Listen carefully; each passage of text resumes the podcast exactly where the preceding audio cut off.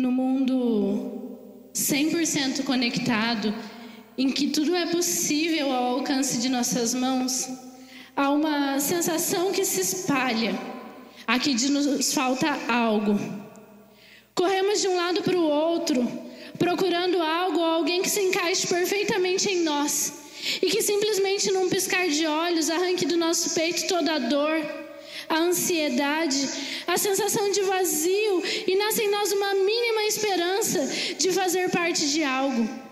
Nessas tentativas, nosso anseio de alma, nós customizamos tudo que possa preencher esse buraco. Procuramos as melhores roupas, as melhores, os melhores perfumes, as melhores festas. Buscamos ansiosamente por um olhar, um simples olhar de alguém que nos note, um toque que nos preencha. Ah, como nós queremos um toque que nos preencha.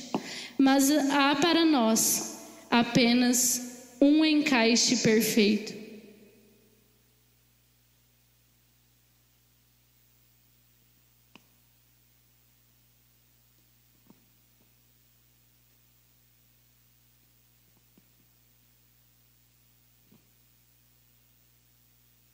Gente, boa noite.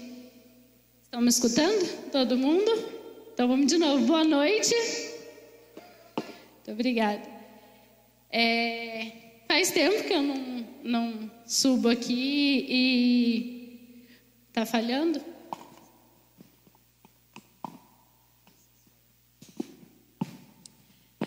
Mas é sempre uma Alegria inexplicável e uma sensação inexplicável estar tá aqui. E hoje a gente vai encerrar a nossa série. Se você veio todos os sábados, eu quero dar parabéns para você, porque você conseguiu concluir uma coisa na sua vida. Se alguém um dia te disser que você nunca concluiu nada, você vai dizer: concluí sim, porque eu fui todos os sábados na, na série Fé Customizada. E hoje, na nossa última mensagem, a gente vai falar sobre o prazer do meu jeito. E aí, para começar, eu queria mostrar para vocês. Peraí, que eu preciso ligar aqui para mostrar. Queria mostrar para vocês essa história é de um livro infantil e ele ficou muito tempo entre os 10 livros mais vendidos do mundo. Então pode ser que você já tenha visto essa história em algum lugar. Vamos lá. Faltava-lhe uma parte e ele não era feliz. Então partiu em busca de encontrar a outra parte. Enquanto rolava, cantava essa canção: Ó, oh, eu busco a parte que falta em mim. A parte que falta em mim, ai, ai, ai, yo, yo. Acho que é isso. Assim eu vou em busca da parte que falta em mim. Às vezes ele torrava ao sol, e como lhe faltava uma parte, não conseguia rolar muito rápido. Assim, podia parar para conversar com a minhoca e sentir o aroma de uma flor. Ele seguia adiante por oceanos. Ó, oh, eu busco a parte que falta em mim, a parte que falta em mim, ai, ai, ai, yo. Assim eu vou em busca da parte que falta em mim. Até que um dia, alto lá, achei a parte que faltava em mim, ele cantou. Não sou a parte que te falta, não sou parte de ninguém, sou parte completa, e ainda que eu fosse a parte que falta em alguém, não acho que seria a sua. Ó, oh, exclamou com tristeza, me desculpe por tê-lo incomodado, e continuou a rolar. Achou uma outra parte, só que era muito pequena e essa era muito grande. E esta um pouco pontuda demais. E esta quadrada demais. Certa vez pareceu que tinha achado a parte perfeita, mas não segurou-a forte o bastante e a perdeu. Na vez seguinte, segurou com força demais e a quebrou. Continuou a rolar e a rolar, vivendo aventuras, caindo em buracos, trombando contra paredes de pedra. Em um dia, achou uma parte que parecia perfeita. Oi, disse. Oi, disse a parte. Você é parte de alguém? não que eu saiba. Bem, talvez você queira ser parte de si mesma, certo? Posso ser de alguém e ao mesmo tempo ser de mim mesma. Bem, talvez não queira ser minha. Talvez eu queira. Talvez não dê encaixe. Bem, hum. Encaixou, encaixou com perfeição. Finalmente. Rolou para longe por estar completo, rolou mais e mais, mais rápido do que jamais rolara. Tão rápido que nem poderia conversar com a minhoca. Ou sentir o aroma de uma flor. Ele podia, mas ele podia cantar sua alegre canção. Por fim podia cantar. Achei a parte que faltava em mim. E se pôs a cantarolar, azeite até que faltava em tim, azeite a dade que faltava que daltava em ti. Meu Deus, agora que estava completo, não sequer podia, nem sequer podia cantar. Ah, pensou, então é assim? E parou de rolar. E com cuidado pôs a parte no chão. E rolou devagar para longe. E enquanto rolava, em uma voz suave cantava: Ó, oh, busco a parte que faltava em mim, a parte que faltava em mim, ai, ai, ai, oh assim eu vou em busca da parte que faltava em mim.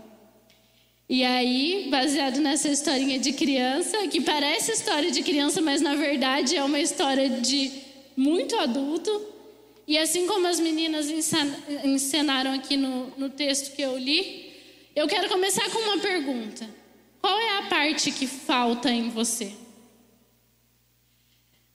Todo ser humano ele tem um vazio dentro de si do tamanho de alguma coisa. Assim como o nosso personagem também tinha. E eu te pergunto, para a gente começar a conversar sobre o assunto, qual é a parte que falta em você? Qual é a parte que você acha que falta em você? E aí, nessa extrema ansiedade de encontrar a parte que, que nos falta e de nos sentir finalmente completo, o ser humano, às vezes, ele passa de qualquer limite imaginável para ele encontrar um prazer que lhe satisfaça. Assim como a gente falou no On Demand, é a minha vontade. Qualquer sensação, qualquer pequeno prazer, por mínimo ou momentâneo que seja, às vezes já me serve. David Foster, para quem não sabe, ele foi um romancista muito famoso, autor de vários best-sellers. Esse, essa frase ele disse quando ele foi discursar numa universidade nos Estados Unidos. Ele disse assim: qualquer coisa que você adore, o devorará vivo. E é engraçado, engraçado não, seria engraçado se não fosse trágico, porque o cara ele tinha essa consciência e dois anos depois de dizer essa frase ele cometeu um suicídio. Ou seja, o cara procurou, procurou, procurou a parte que faltava nele. Era um cara que tinha tudo, era reconhecido, era convidado com honras para palestrar e cometeu suicídio. E não é um caso isolado. Nós vemos várias pessoas que têm tudo e aí você fala: por que, que a pessoa está fazendo isso? Porque a gente acha que só porque a pessoa tem tudo na vida, às vezes ela não fica triste, às vezes ela não sente esse vazio. Mas esse vazio que a gente sente não é relacionado a coisas materiais que a gente tem, é um vazio existencial, que ele tem a forma de um encaixe perfeito. E é engraçado essa frase, porque quando ele falou isso, o que ele estava querendo dizer? Que não importa se você fala assim, o, o tamanho do meu vazio é dinheiro. Então eu vou estudar e eu vou trabalhar para eu poder ter dinheiro para viajar, porque aí sim eu vou ser feliz. Só que isso acaba te consumindo, te consumindo, te consumindo e você não tem tempo para mais nada. Estava conversando com uma pessoa essa semana que tinha um trabalho de um escalão alto, tinha tudo e a pessoa disse para mim: eu não tinha tempo para gastar o dinheiro que eu tinha. Eu não tinha tempo para arrumar alguém para me relacionar, para eu construir uma família com o dinheiro que eu tinha. Eu tinha só o dinheiro. E sabe o que aconteceu com essa pessoa? Ela teve um surto e ficou em coma de estresse, porque estava buscando algo que preenchesse que o devorou. E aí, sabe o que, que acontece? ao invés dessas, dessas coisas que acabam se tornando nossos ídolos, nos darem prazer e preencher esse vazio, tirar essa sensação de dentro de nós, ela acaba nos deixando presos. Elas se tornam prisões, porque o prazer de uma forma errada, o prazer do meu jeito, ele vira um ciclo vicioso.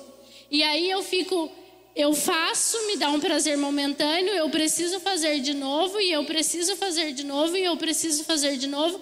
E além de eu ficar nesse ciclo vicioso, eu ainda tenho que lidar com as consequências do, do meu prazer, do meu jeito, do meu prazer customizado.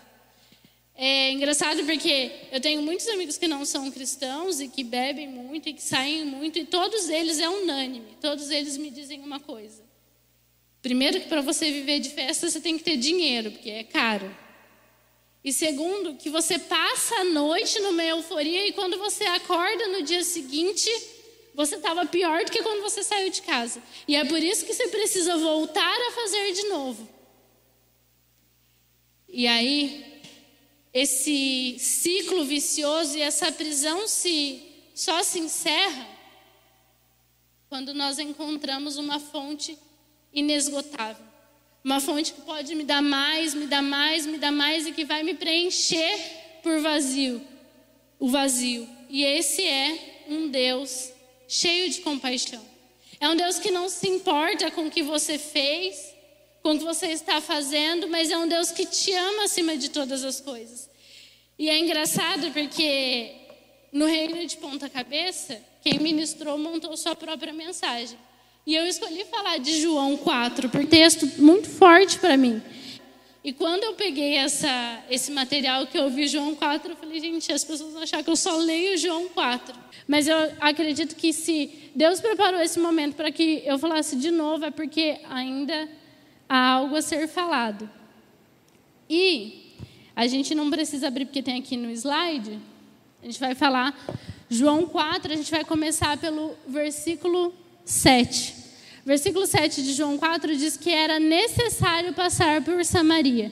E eu vou te dizer nesse momento que não é necessário passar por Samaria. Eu estou falando heresia? Não estou falando heresia. O Guilherme já está quase me matando. Ele, como assim está falando que não é isso? Mas por que, que eu estou dizendo isso? Vou contextualizar a história. Jesus, ele estava saindo da Judéia, aqui ó, a Judéia aqui, tá vendo? E ele ia vir para Galileia. E aí, opa. E aí ele ia vir para Galileia aqui. Só tem um problema. Se você estava aqui no reino de ponto cabeça, se você não estava, eu vou contextualizar. Os judeus odiavam os samaritanos. Odiavam assim. O Guia deu uma, um exemplo aqui. Era Palmeiras e Corinthians. Era tipo, você tem que passar por... O corintiano passar por dentro da palestra de Itália para chegar num lugar. Era mais ou menos isso. Eles não se suportavam. E aí, qual é o caminho que o judeu deveria fazer? Se ele estava, vamos lá, se ele estava aqui na Judéia e ele queria chegar na Galileia, um judeu de respeito, ele viria por aqui, ó, por Pereia. Ele daria essa volta até chegar na Galileia. E Jesus ele saiu da Judéia e foi para Samaria contra tudo que o povo dele e a religião dele acreditava. E a Bíblia fala que era necessário passar por Samaria. E eu estou dizendo que geograficamente não era necessário Jesus passar por Samaria. Mas era necessário ele passar por Samaria porque naquele dia ele precisava ter um encontro especial com alguém. E aí, trazendo para os dias de hoje, eu quero te dizer: se você está aqui a primeira vez, e aí você pensa, o que, que eu estou fazendo aqui? Não conheço ninguém, conheço uma, duas pessoas. E eu quero te dizer que se você está aqui hoje, é porque Jesus quer se encontrar com você. E para você que já está aqui todo final de semana e que já caiu na rotina, já, você já acorda no sábado pensando, vou para o impacto e amanhã tem culto. Eu quero te dizer que você não está aqui por, por rotina. Você não está aqui porque é um hábito. Você está aqui porque Jesus quer falar com você hoje também. Amém? E aí, a gente vai prosseguir. E aí a gente descobre com quem Jesus quer ter um encontro. O versículo 7 continua e ele disse assim: Nisso veio uma mulher samaritana. E eu queria dizer uma informação que não está ali, mas no continuar do texto ele diz isso, que era no nosso horário hoje, meio-dia. Quem já andou aqui meio-dia na rua, nesse sol escaldante que está? Para quem tem pressão baixa, que nem eu, passo mal. Agora você imagina uma mulher andar quilômetros segurando um, um vaso pesado para pegar água no sol do meio-dia. Você pensa, por que, que ela não foi de manhã? E eu vou te dizer por que, que ela não foi de manhã. Ela não foi de manhã porque, por questões sociais, porque ela não era aceita, a gente vai falar mais para frente, por alguns motivos pela sociedade que ela vivia. Então ela preferia ir sozinha do que no sol quente do que ir de manhã. E aí ela fazia isso todo dia, porque todo dia precisava ir buscar água, então ela já estava acostumada todo dia tirar água do poço, mas chegou aquele dia tinha um homem sentado. E para espanto dela, além dele ser um homem, ele era judeu. E o versículo continua e assim: Disse-lhe Jesus: Dê-me um pouco de água. E aí a mulher samaritana perguntou: Como o Senhor, sendo judeu, pede a mim, uma samaritana, água para beber. E aí, o que, que aconteceu? Eu acabei de falar. Existiam algumas barreiras, e você vê pela frase dela entre ela e Jesus. E quais eram essas barreiras? A primeira era a barreira racial. Jesus era judeu e ela era samaritana. Ou seja, se ele dele falar com ela, ele já era considerado impuro. Ele, eles eram considerados, os judeus consideravam os samaritanos como porcos, como assim, como cachorro. Para eles, um samaritano e nada era a mesma coisa. Então, já tinha essa diferença, a diferença religiosa. Porque para os judeus, a religião dos samaritanos era uma religião totalmente distorcida e uma religião que não era aceita por eles, e a de gênero. Naquela época, homem, um homem ele não poderia conversar com a sua mulher, com uma mulher em público a não ser que ela fosse sua esposa. E a quarta barreira é a barreira moral.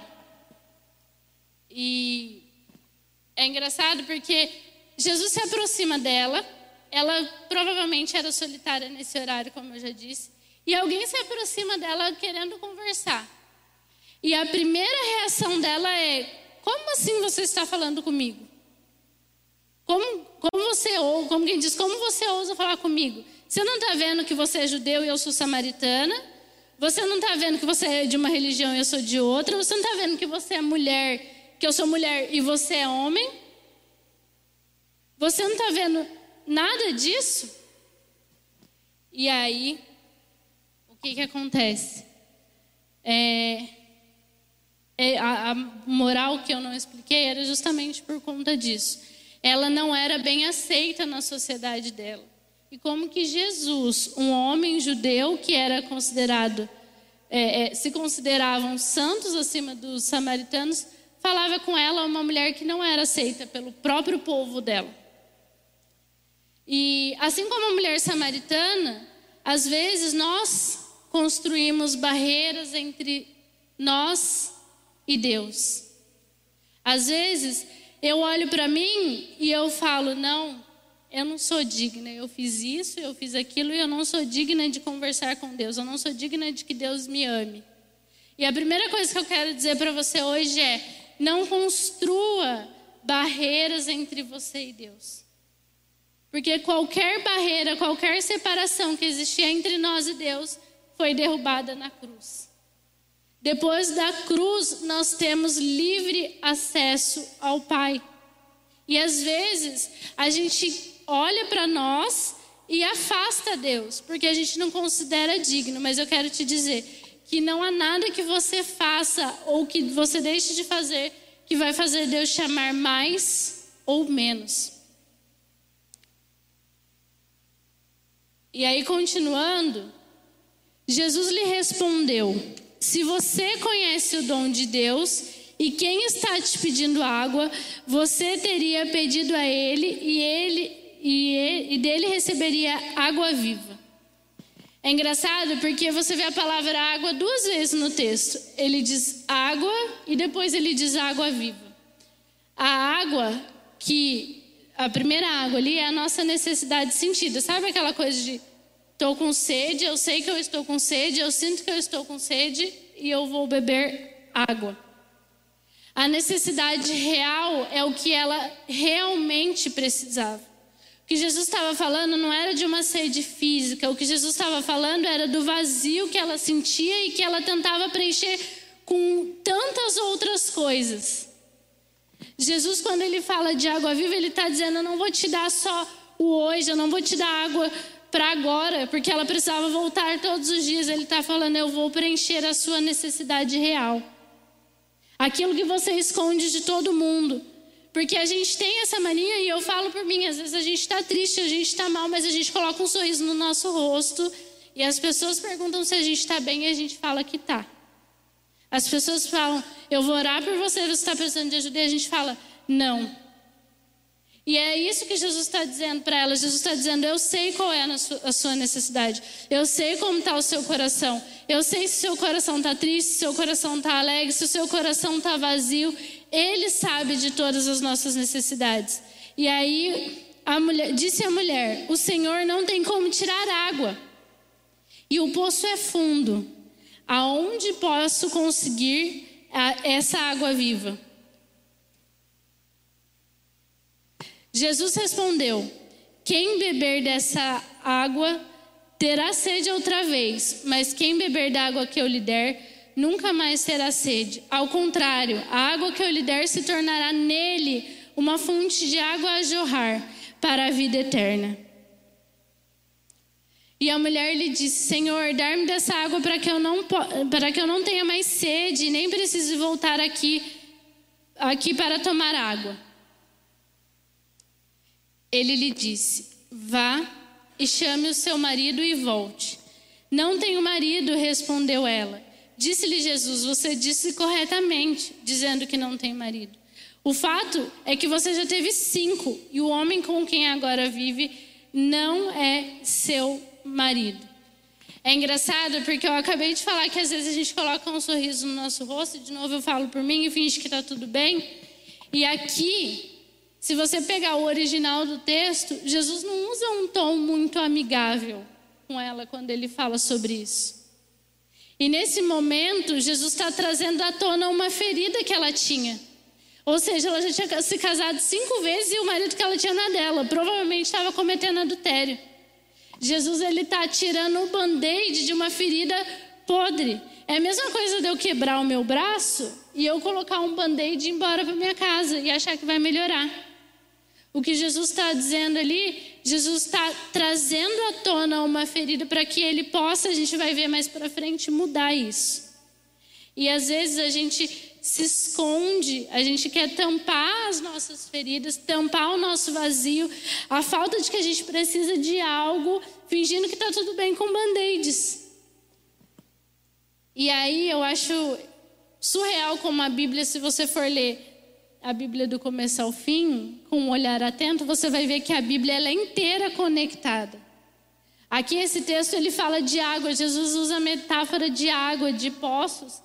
E se você for lá em Jeremias, ele vai falar assim: O meu povo cometeu dois crimes. Eles me abandonaram, eles me abandonaram a mim, a fonte de água viva, e cavaram para si suas próprias cisternas cisternas rachadas que não retêm água.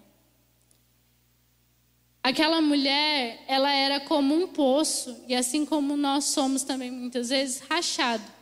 Mesma coisa de eu pegar um copo furado e colocar água e querer beber, vai dar certo? Não, que a água vai sair toda pela, pela rachadura. C.S. Lewis, eu gosto muito dos livros dele, se você puder ler, eu recomendo. Ele diz assim: Somos criaturas divididas, correndo atrás de álcool, sexo e ambições, desprezando a alegria infinita que se nos oferece, como uma criança ignorante que prefere continuar fazendo seus bolinhos de lama num chão sujo porque não consegue imaginar o que significa um convite para passar as férias na praia. Esse C.S. Lewis está querendo dizer que às vezes nós nos contentamos com tão pouco. É, é engraçado essa metáfora porque a criança ela realmente não vai saber discernir. Se ela está brincando no barro ali, ela está toda suja, mas ela está se divertindo naquele momento e você fala para ela, vamos para outro lugar, mesmo que seja uma praia muito legal, uma casa muito legal, ela não vai. Porque ela só consegue enxergar aquele momento, aquele pequeno momento que está preenchendo ela. E nós somos assim. E aí, eu quero falar com vocês sobre os três maiores poços rachados do século 21. Agora a gente vai trazer a, história da mulher e aplicar para a gente. E a primeira delas, e talvez seja a mais preocupante, é o relacionamento. Nós vivemos uma geração que você só é feliz a hora que você encontra um namorado, uma namorada. Aí quando você encontra um namorado e uma namorada e você não está 100% feliz, você pensa, eu vou ser feliz no momento em que eu me casar. E aí quando você se casa e as coisas não são um conto de fada da Disney, você pensa, eu vou ser feliz quando eu tiver um filho. Ou então eu vou ser feliz quando eu tiver um amigo que se preocupa comigo, que está do meu lado. Eu vou ser feliz quando eu tiver um relacionamento bom com o meu pai e com a minha mãe. Mas sabe o que, que acontece? Nós temos relacionamentos líquidos, rasos. Sabe por quê? Porque eu me relaciono com o outro, não porque eu quero fazer o outro feliz, não porque eu tenho um propósito, mas porque eu quero preencher o vazio que está dentro de mim e eu acho que o amor do outro vai me suprir. E não vai. E é por isso que a gente tem tantos relacionamentos abusivos, Sabe por quê? Porque a pessoa ela tem esse vazio de amor, ela tem esse vazio que ela não sabe como preencher e ela deposita na outra pessoa toda a expectativa de fazer ela feliz. Para quem não sabe, eu tô noiva e eu amo meu noivo. Mas ele não é o objeto da minha adoração. Não que isso vá acontecer, mas se amanhã ele vira para mim e fala: "Sara, não é isso, não dá mais" a minha vida não vai acabar, porque eu conheço o verdadeiro amor. O amor dele é um complemento para mim, assim como o meu é para ele. E sabe o que, que acontece? Nós só temos relacionamentos hoje de pele. E gente, eu estou falando com jovens maduros que vão entender o que eu estou dizendo. As pessoas no mundo ali fora querem uma noite de sexo. E eu estou dizendo que eu tenho amigos que são assim, que fazem sexo com dois, três, na mesma noite não sabem o nome. Por quê? Porque quer preencher um vazio. Quer preencher um vazio, um vazio existencial. Mas como que nós vamos nos relacionar com alguém? Seja um relacionamento amoroso, seja um relacionamento de pai para filho, um relacionamento de amizade. Porque às vezes a gente também faz isso com amizade. O nosso amigo não pode ter uma outra amizade que eu já me sinto abandonado. Ele não pode ir na esquina com outro amigo que eu já falo, ai, mas não me chamou. Ai, mas não falou comigo. Por quê? Porque eu estou tão carente que eu coloco nos meus relacionamentos, quaisquer que sejam, a esperança, a expectativa de que melhore a minha vida, de que mude a minha vida. Mas eu sinto em te dizer com muita dor no coração, e eu digo porque foi um processo que eu passei. Não vai. Não vai. Só existe uma coisa, um relacionamento perfeito que vai mudar a sua vida, que vai mudar a sua história e que vai arrancar do seu peito essa dor, esse vazio existencial e essa dúvida de será que o outro me ama? Será que eu estou agradando o outro? E a gente vai para vou correr aqui. A gente vai Sofia Loren foi uma atriz, não mudei ali que ela diz assim: Em minha vida existe um vazio impossível de preencher. E ela era uma mulher muito bonita e ela tinha o relacionamento que ela quisesse e a pessoa que ela quisesse. E aí a gente vai para o segundo poço rachado. A segunda forma que a gente tenta preencher o nosso coração, que é o consumo. Aí você fala consumo, Sara? Como assim consumo? Porque nós estamos num mundo em que, em que você é o que você tem. Quer ver? Se eu chego no lugar com o meu celular da Samsung aqui, né? Não é muita coisa, chega o meu celular. E tiro ele, ninguém vai falar nada. Ninguém vai falar nada. Agora, se eu chego no, no lugar e eu tiro do meu bolso um iPhone 11 Pro Max Super Hiper Mega Power, todo mundo vai ficar, deixa eu ver. E automaticamente todo mundo do lugar vai querer tirar foto com você. Todo mundo. Porque nós vivemos numa geração que nós que para as pessoas que também estão vazias, com um vazio no peito, nós somos aquilo que nós temos. E por que, que isso é preocupante? Porque se vocês forem pesquisar, estudos recentes mostram que 60% das famílias brasileiras estão endividadas. Eu não vou dizer que é só por conta do consumismo, porque tem outras questões do nosso país, política, econômica, desemprego, tem outras questões, mas grande parte é por conta do consumo. Por quê? Porque o que, que, a gente faz? Eu falo por mim que, graças a Deus, Deus está me curando nessa área, mas eu tive que jogar todos fora por um tempo. Ah, vou passar no crédito. Vou passar no crédito, vou passar no crédito. Só que não dá para pagar o cartão de crédito com outro cartão de crédito. Uma hora você tem que pagar de verdade. E é nisso que as pessoas se endividam. Por quê? Porque eu quero dar a melhor festa, porque eu quero fazer a melhor viagem para que eu para que as pessoas vejam como eu sou legal e que as pessoas me aceitem e me aprovam, me aprovem. Porque eu vivo esperando a aprovação de alguém. Quer ver? O Gui não está aqui, acho que eu não estou vendo ele. Mas a gente sempre comenta isso, a Simone está aqui, ela vai concordar comigo. A gente sempre comenta isso como é, é diferente a, a nossa vida, quando a gente era criança e adolescente, para a vida dos nossos irmãos. Eu, quando era criança, vivia na casa da Simone. E era assim: eram cinco crianças e eu, não tinha noção. Não, gente, eu me enfiava lá. Mas era engraçado porque a gente tinha mais ou menos a, a, a mesma mesmo padrão econômico de vida. E, cara, não era McDonald's todo dia. Não era lanche todo dia. Era, não era, Simone? Era um evento. Sábado que vem a gente vai no shopping comer McDonald's. E assim, já tinha economizado três meses. Aí, mas era assim, entrava no shopping, pegava o McLanche feliz, só o McLanche feliz. Comia e ia embora. Estou fazendo propaganda aqui de graça.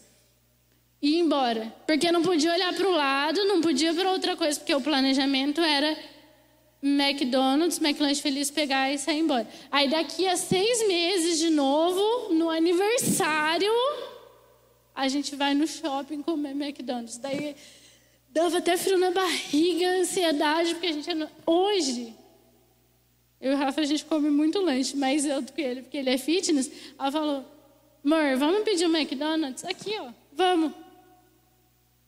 Acabou. Vamos comer um lanche hoje? Vamos. Acabou. O meu irmão hoje tem essa facilidade. Come lanche Fala para mim, vamos, vamos sair da igreja passar numa lanchonete ali que eu não vou falar o nome. vamos ali e passa e come. E graças a Deus por isso que a gente tem essas, essas condições hoje.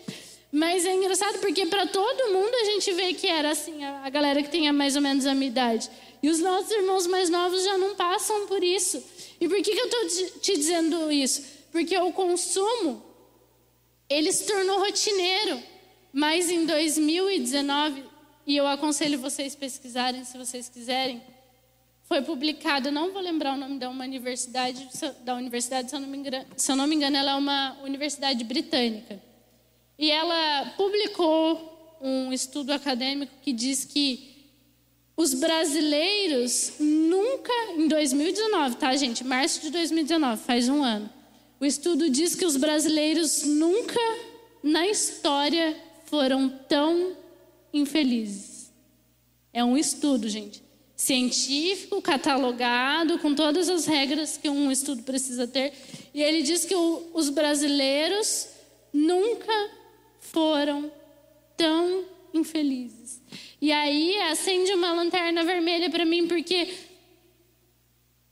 Peraí, se hoje a gente tem tudo que a gente quer na palma da nossa mão, assim como eu li no, no começo, por que, que nós continuamos sendo tão infelizes? Não é estranho? Se eu tenho tudo que eu quero, a hora que eu quero, como que eu quero, compro roupa pela internet. Por exemplo, como, como meu irmão comprou, minha mãe né, comprou esse tênis para mim ontem na internet, chegou hoje. Quando que na minha vida, quando eu era criança, era assim? Não era. Primeiro que não existia comprar pela internet porque era golpe. Nem internet tinha, era discada. Aí quando começou a ter internet era golpe. E aí quando acreditávamos que não era golpe, era 15 dias para chegar. Comprou ontem.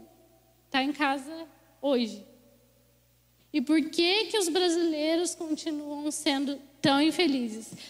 E é engraçado porque quando eu vou ministrar, acontece muita coisa na minha, na minha semana.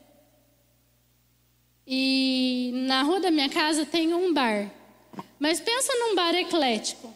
Bar eclético mesmo. Eles começam no forró, nesses aí que vocês sabem qual que é, que eu não vou falar o nome, que está na, na moda aí. Esse mesmo que você pensou. É esse. Ele começa nele, aí depois ele passa por um sertanejozinho, aí depois ele vai para um pagode, aí ele toca Cazuza, aí depois ele começa num sertanejos mais antigos até ele chegar no, num modão de viola. É assim. E aí eu passei lá em frente e estava tocando uma música. E eu fiquei prestando atenção na música porque me chamou a atenção. E a música, não vou falar o cantor, se vocês quiserem procurar depois, mas eu achei muito profunda a música e eu vou ler para vocês. Ele diz assim: Para ser feliz, do que o ser humano necessita? O que é que faz a vida ser bonita? A resposta, aonde está escrita? Parece música gospel, mas não é, gente. Para ser feliz, o quanto de dinheiro eu preciso? Como é que se conquista o paraíso? Quanto custa para o verdadeiro sorriso brotar do coração? Cara, nós somos a geração que tem um, um, consumo elevado, a gente tem tudo na palma da nossa mão, mas ainda assim nós somos a geração mais infeliz. Uh, Boris Becker foi um tenista famoso e ele tem um livro que chama A Negação da Morte. E nesse livro ele escreveu assim, ó, venci em Winder, um, Winterblom, acho que é isso, duas vezes. Uma delas com o jogador mais jovem. Eu era rico, tinha todos os bens materiais que precisava é a velha ladainha das estrelas do pop e de cinema que cometem suicídio. Tem tudo e, no entanto, são tão felizes. Mas eu não experimentava nenhuma paz interior. Esse cara ele ganhou um prêmio de tênis que chama, não vou arriscar falar o nome porque eu vou passar vergonha. Mas esse prêmio, cada vez que você ganha, hoje está mais ou menos em torno de 10 milhões. E ele, ou, e ele ganhou dois. Ou seja, 20 milhões. Fora os outros prêmios, fora a publicidade que ele fazia. E sabe o que, que aconteceu? Esse cara, em 2017, decretou falência. Faliu. Não tem um centavo dele ter que pôr todos os bens dele à venda, inclusive os prêmios que ele ganhou, os troféus que ele ganhou, ele teve que pôr à venda, porque não tinha dinheiro para nada mais. Para nada. E é como diz a, a música: de quanto dinheiro o ser humano precisa para ser feliz? Do que nós realmente precisamos para ser feliz? Porque o cara, 10 milhões, na, 20 milhões na conta o cara tinha e ele disse que não encontrou nenhuma paz interior. Se o cara não encontrou com 20 milhões na conta, acho que não é dinheiro nenhum no mundo que vai, vai trazer isso para gente. E o terceiro poço rachado é o entretenimento. Queria dizer que eu não sou contra entretenimento, tá, gente? Não sou contra nada disso. Eu gosto de viajar, nós gostamos de viajar. Mas o, o poço rachado aqui é que isso se torna um ídolo. Sabe o que é engraçado? A pessoa, e eu me incluo nisso, a gente acorda, aí a gente pensa, nossa, segunda-feira. É segunda-feira. Aí passa a terça e você fala, ai, é terça. Aí quarta você fala, quarta, estamos perto de sexta. Aí na quinta você já está animado porque no outro dia é sexta. Aí na sexta já, você já está sextou. Hashtag sextou. Já está pronto aqui, ó já trabalha, né, aqui pronto para ir embora. Mas por que, que eu estou te dizendo isso? Porque nós vivemos uma vida de sextou. Nós somos felizes de sexta a domingo. De segunda a quinta, não. Por quê? Porque na sexta é o dia que eu vou sair, é o dia que eu vou encontrar as pessoas, os meus amigos, e eu vou para algum lugar, e sábado e domingo também. E aí na segunda-feira sou só eu. Sou só eu com a minha rotina.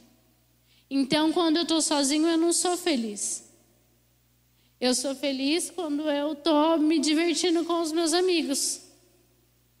Mas quando eu estou sozinha no meu quarto, na segunda, na terça, na quarta, na minha rotina de trabalho, eu não sou feliz.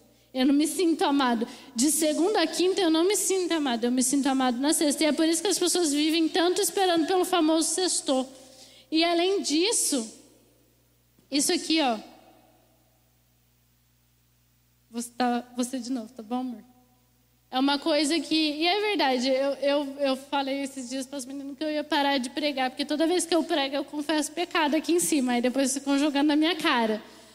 Mas eu melhorei muito por conta do Rafael, porque a gente começou, quando a gente começou a namorar, a gente saía, eu ficava no celular, aí ele brigava comigo. Aí ele falava: Você veio aqui para você ficar no celular? Toda vez, toda vez. Aí ele falava: Ele em casa, ele falou: Se você for ficar pra, se eu for vir para você ficar no celular, eu vou ficar em casa. Aí você fala comigo pelo celular. E é verdade, a gente fica horas e horas e horas e horas e horas na Netflix, horas e horas e horas e horas e horas em rede social que a gente nem sente. Falo isso porque eu estou assistindo uma série muito legal. E aí, não posso falar, vou fazer propaganda aqui. Estou assistindo a série e ela é muito legal. E eu cheguei em casa na sexta-feira e eu falei: Ah, vou deitar aqui, vou ver 20 minutinhos. Fiquei três horas. Não estou brincando, fiquei três horas. Eu falei: Meu Deus, quanto tempo eu perdi aqui. Por quê? Porque isso aqui acaba se tornando ídolos. Quanta coisa eu podia ter feito? Podia ter feito uma devocional de três horas, mas não, fiquei assistindo. Então, o que eu estou te dizendo não é que a gente é contra entretenimento, mas isso não pode dominar o seu coração. Sabe por quê? Uma coisa que Deus tem falado muito comigo e tem me ensinado muito, por causa do Rafael também, estou citando muito ele hoje, é o poder e o valor de, do silêncio. E você já reparou que a maioria das pessoas não conseguem ficar sozinhas em silêncio, sem ficar triste. Ou simplesmente não conseguem ficar.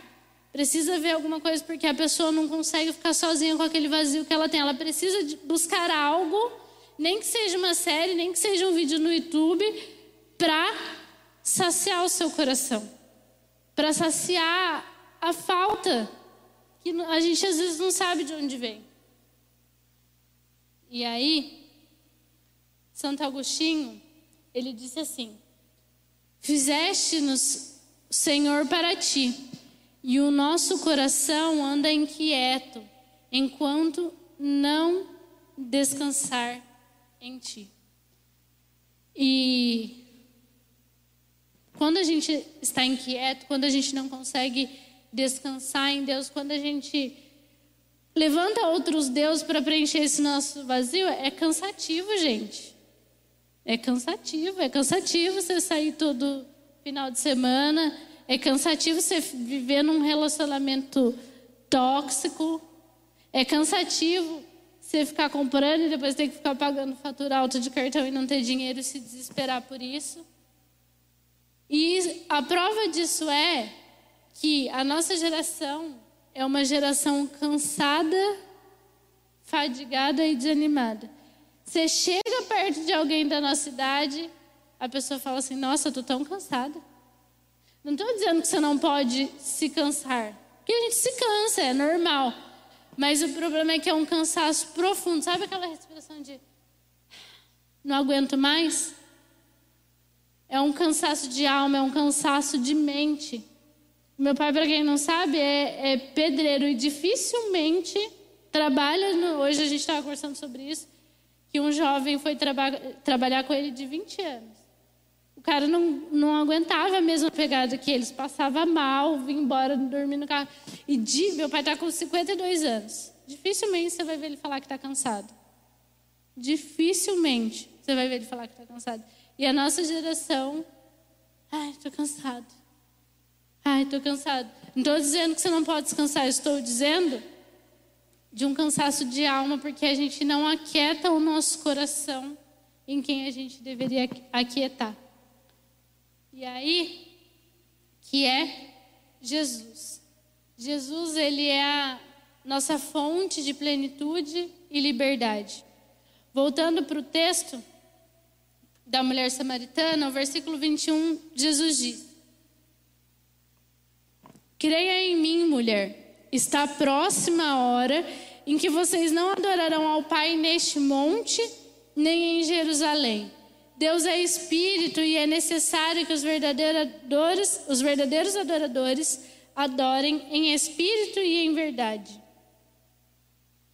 Então Jesus declarou: Eu sou o Messias. Eu estou falando com você. Então deixando o seu cântaro, a mulher voltou à cidade. É engraçado que se você lê o texto todo, a mulher pergunta para Jesus: Tá, mas aonde que eu devo adorar? Eu vou adorar. Os judeus dizem que eu devo adorar em Jerusalém. Aonde que eu adoro? Meu povo diz que eu devo adorar aqui. Aonde que eu devo adorar? Porque ela começa a perceber que a conversa não era sobre a água que ela precisava água física. É sobre um vazio que ela sentia e ela não sabia como preencher. E ela diz: então, é como quem diz: como é que eu faço para ter acesso a essa água para que esse vazio seja preenchido? E Jesus diz para ela que os os verdadeiros adoradores adorarão ao Pai em espírito. O que, que Jesus está dizendo para ela? Que a adoração não é um local físico. Eu posso vir à igreja todo final de semana. Eu posso estar aqui sábado, domingo, sábado, domingo, sábado, domingo. E não ter esse vazio preenchido. Eu posso viver aqui de domingo a domingo e não ter esse vazio preenchido. Porque a gente já falou isso aqui. Eu posso ser um religioso e não conhecer o meu pai. Voltando na frase do C.S. Lewis, eu posso ser um religioso e estar tá brincando na lama enquanto eu podia estar tá na praia. Podia estar sentado na mesa e estou comendo migalha. Por quê? Porque às vezes a gente está preocupado com outras coisas, a gente está tentando preencher esse vazio de outras formas, com relacionamentos, como a gente já falou, com consumo, como a gente já falou, com entretenimento, e nada disso melhora ou melhora momentaneamente, e depois vem as consequências que te fazem sofrer ainda mais, que te fazem ficar mais triste ou mais perdido, que geram mais problemas para você. E Jesus diz para ela: não é um lugar em que você vai adorar, não é numa religião que você vai adorar, é uma pessoa que vai preencher o vazio. É uma pessoa que vai mudar a sua história. É uma pessoa que vai tirar o band-aid em cima da ferida podre que você colocou e vai curar. É uma pessoa que vai tirar a tristeza, essa necessidade de aprovação dos outros. É uma pessoa. E essa pessoa era o próprio Jesus, um amor que preenche cada lacuna do nosso ser. E aí, estou finalizando já, gente. Quando nós encontramos o maior dos amores, quando nós encontramos o verdadeiro amor que é Jesus, o que preenche cada batida no, no, do nosso ser, do nosso coração, que você pensa, eu não sabia que eu podia ser tão amado. Ele nos traz a liberdade de relacionamentos que nos aprisionam. Aquele ciúme possessivo, aquele medo existencial de perder a pessoa passa a não existir mais. Porque, como eu disse aqui, por mais que eu ame o Rafael, se um dia ele virar para mim, Tiago, foi legal, a minha vida não vai acabar. Porque o meu coração é preenchido pelo maior de todos os amores.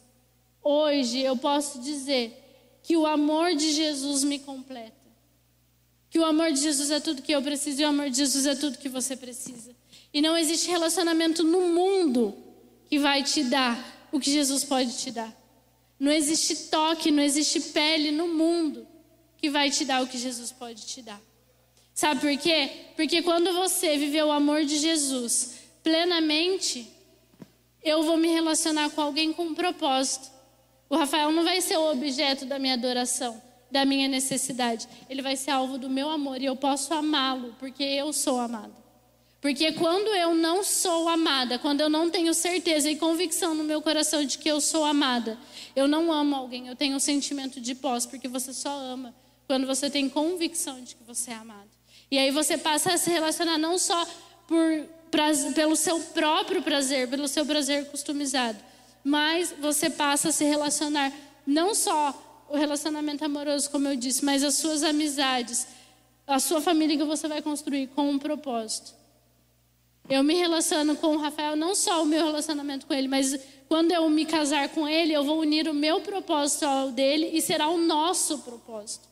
E se você não tem um propósito, se o seu coração não for preenchido, não tem a menor possibilidade de dar certo.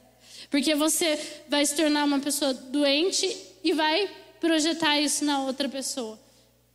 E quando eu encontro o verdadeiro amor, eu sou liberto do consumo. Quando eu entendo que Deus me ama, se a banda já quiser subir. Quando eu entendo que Deus me ama, não importa a roupa que eu esteja usando. Não importa o celular que eu tenho, o carro que eu tenho, a, a, a casa que eu moro. Não importa o bairro onde eu moro. Não importa o jeito que eu falo. Não importa o meu cabelo. Não importa nada. Quando eu, fa quando eu tenho convicção disso, eu me liberto do consumo. Sabe por quê? Porque o Criador do universo, o próprio amor, te ama por quem você é. Ele te ama com as suas feridas, ele te ama com as suas, imperfe suas imperfeições.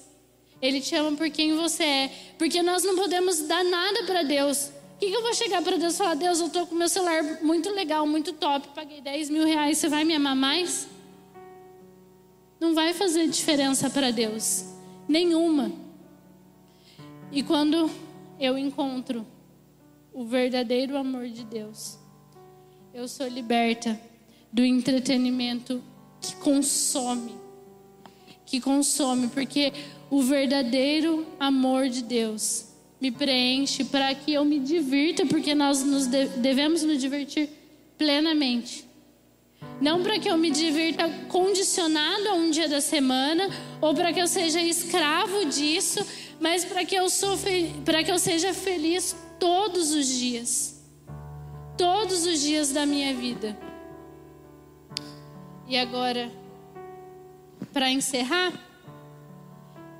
eu queria deixar, não passei ali, estas três perguntas para vocês. É, que barreiras, ô oh Jesus, está desmontando ali. Que barreiras impedem você de se render? A parte que, fal que te falta? Qual é o poço rachado? Que tal deixar o que, esvazia, o que esvazia e aprisiona para conhecer Deus que preenche e o que liberta? E agora, para eu encerrar de verdade com essas três perguntas, não estava planejado, mas Deus me impulsiona a fazer isso. E eu queria compartilhar com vocês um testemunho muito pessoal meu. E eu não vou dizer que eu vou, não vou chorar, porque eu sempre choro. Não tem como. E para quem não me conhece, eu fui nascida e, e, criada na igreja. E assim, eu tenho uma família que não tenho o que falar. Eles fizeram de mim quem eu sou hoje. Eu acho que eu não poderia ter. Não é perfeito, a gente briga, a gente. Né, já, já troquei uns tapas com meu irmão também, é normal. Mas assim, tudo que eu podia ter, eu fui cresci na igreja com princípios e em um determinado momento eu me sentia perdida. Me sentia vazia e eu não tinha coragem de admitir isso para as pessoas.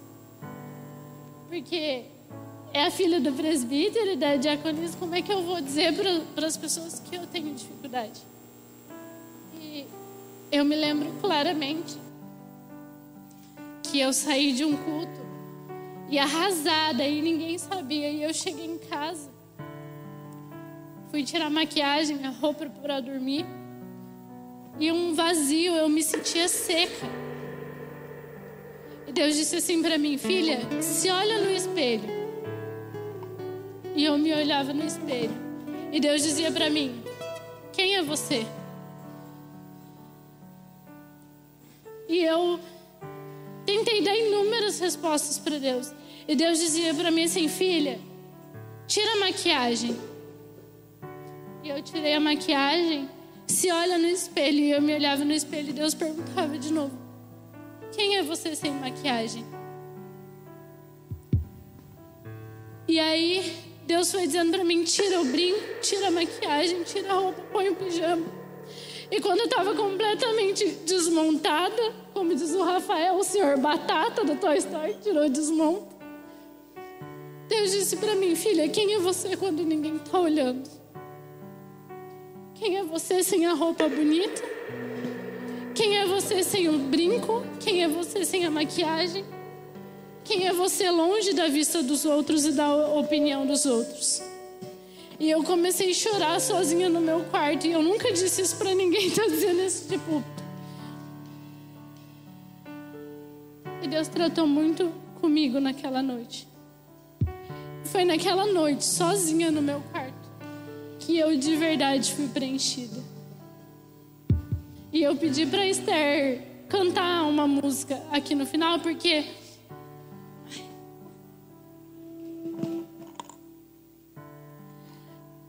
naquela noite, eu vou pedir para você ficar de pé agora que a gente já vai cantar. Naquela noite, quando eu me sentia sozinha e que Deus me perguntava quem eu era. Depois que muitas coisas vieram à tona no meu coração e que eu precisei dizer para Deus com a minha boca o que estava dentro de mim, o Espírito Santo começou a mudar a minha história, começou a mudar quem, é, quem eu era. E naquela noite, nem existia essa música ainda, é engraçado, porque a única palavra que vinha no meu coração depois disso era Yeshua. Sabe por quê? Eu vou te dizer, Yeshua significa salvação. Existe salvação para mim, existe salvação para você. Existe liberdade da dor, do vazio, da necessidade de ser amada. Existe um amor que nos inunda, que nos preenche. Eu relutei muito para dizer o que estava aqui. Eu quase desisti aos 45 do segundo tempo porque eu não estava bem mas eu precisava te dizer que existe um amor que preenche as suas lacunas. Não um amor de boca para fora, de dizer eu amo a Deus e eu sei que Ele me ama, mas um amor real e um amor profundo. Independente da opinião alheia, independente do que eu fiz, independente do que eu deixei de fazer, independente de como eu estou, independente do que as pessoas pensam de mim, existe um amor. Existe um amor que preenche cada lacuna do meu ser Jesus, nós vamos cantar essa canção. E enquanto você estiver declarando Yeshua, eu ministro nessa hora, eu profetizo nessa hora que o Espírito Santo de Deus vai curar você. Que o Espírito Santo de Deus vai romper as barreiras, vai te libertar, vai nos libertar de pequenas coisas que nos aprisionam e ocupam o lugar da verdadeira liberdade de Jesus, Espírito Santo de Deus, começa a ministrar nos corações. Pai, eu ministro liberdade nos corações, Espírito Santo de Deus. Yeshua vem sobre nós, vem sobre cada coração, trazendo salvação, ó Pai. Senhor, nós não queremos mais ser poços rachados, Deus, que não retém água, Espírito Santo de Deus, mas jorra nessa hora sobre este lugar, ó Deus, água viva, Deus, água que nos enche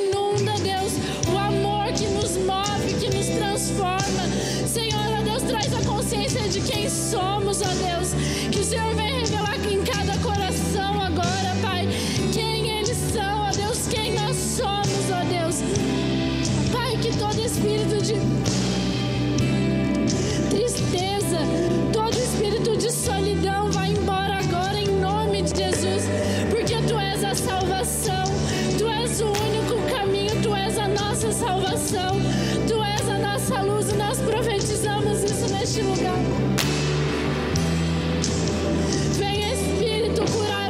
nossos corações. Vem, Espírito, nos renovar. Vem, Espírito, sobre nós. Vem, Espírito, sobre nós. Eu repreendo todo espírito de depressão.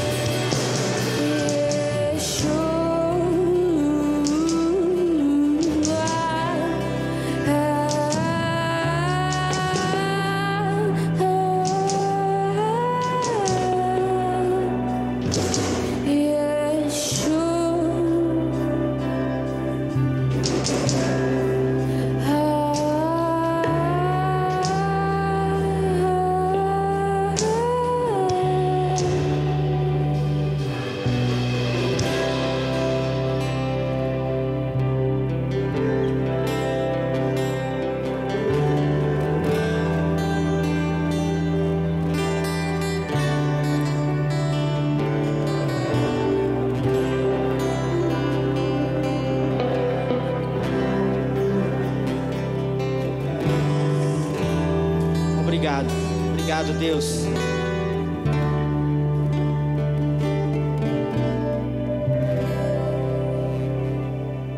Você está feliz nessa noite? Deus falou com você nessa noite? Amém.